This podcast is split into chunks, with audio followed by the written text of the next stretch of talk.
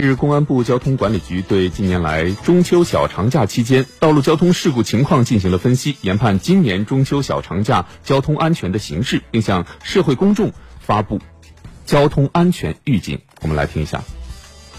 从近三年中秋假期道路交通事故情况看，私用车。货运车辆以及农村地区是事故预防的重点车辆和重点区域。从导致死亡事故的原因看，未按规定让行、无证驾驶等严重违法行为肇事最多；超速行驶、酒驾、醉驾、违法超车、违法倒车肇事导致的死亡人数增幅较快。据公安部研判，今年中秋期间，全国道路交通面临以下安全风险：一是小客车出行量显著增长，肇事风险突出。从近三年中秋假期事故情况看，小客车肇事死亡人数占比高于平日三点九个百分点，并导致了全部的较大事故。二是节日期间大量外地工作和外出务工人员返乡和家人团圆，农村车辆增多，出行增多，易发交通事故。另外，节日期间家庭聚餐、亲朋好友互访以及商业营销活动增多，超速行驶、酒后驾驶肇事风险突出。